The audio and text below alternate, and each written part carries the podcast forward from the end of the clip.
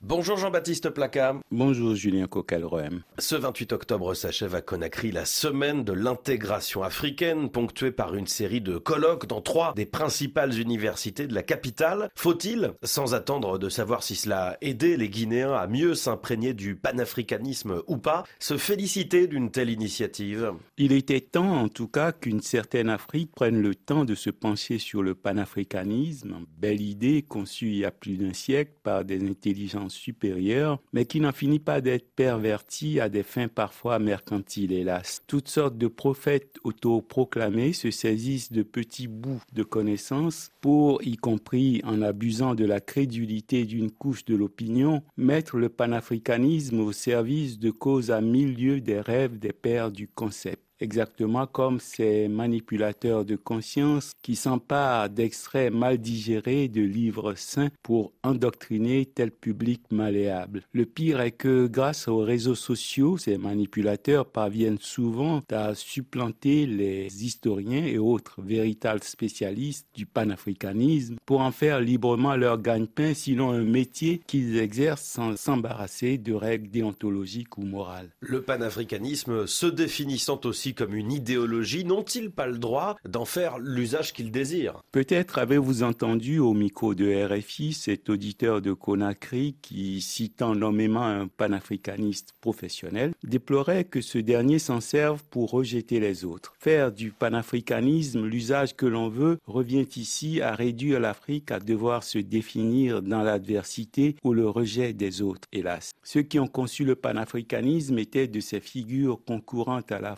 de l'opinion publique que l'on appelait jadis les publicistes. C'était une idéologie de combat, certes, mais la réflexion de haut niveau avait prééminence sur la véhémence et la violence verbale. Il n'est point besoin de haïr les autres pour s'aimer soi-même. Nombre d'analystes situaient volontiers les origines du panafricanisme à la naissance en janvier 1804 d'Haïti, premier État noir et deuxième État indépendant des Amériques après les États-Unis mais nombre d'historiens estiment que le panafricanisme a surgi dans le dernier tiers du XIXe siècle des profondeurs des âmes meurtries des Noirs d'origine africaine installés dans les Antilles anglaises et aux États-Unis. Les artisans du concept rêvaient alors d'œuvrer aux retrouvailles entre les êtres arrachés de force à la mer Afrique et leurs frères du continent en libérant ces peuples de la domination et de l'exploitation et en contribuant à la régénération et à la renaissance des peuples noir en Afrique et ailleurs. Et Jean-Baptiste, que de chemin parcouru depuis le premier congrès Pannègre tenu en l'an 1900 à Londres. il y en a eu un deuxième en 1912 à Tuskegee aux États-Unis. De 1919 à 1945, les congrès panafricains s'enchaînent. Paris, Bruxelles, Londres, Lisbonne, New York, puis en 1945,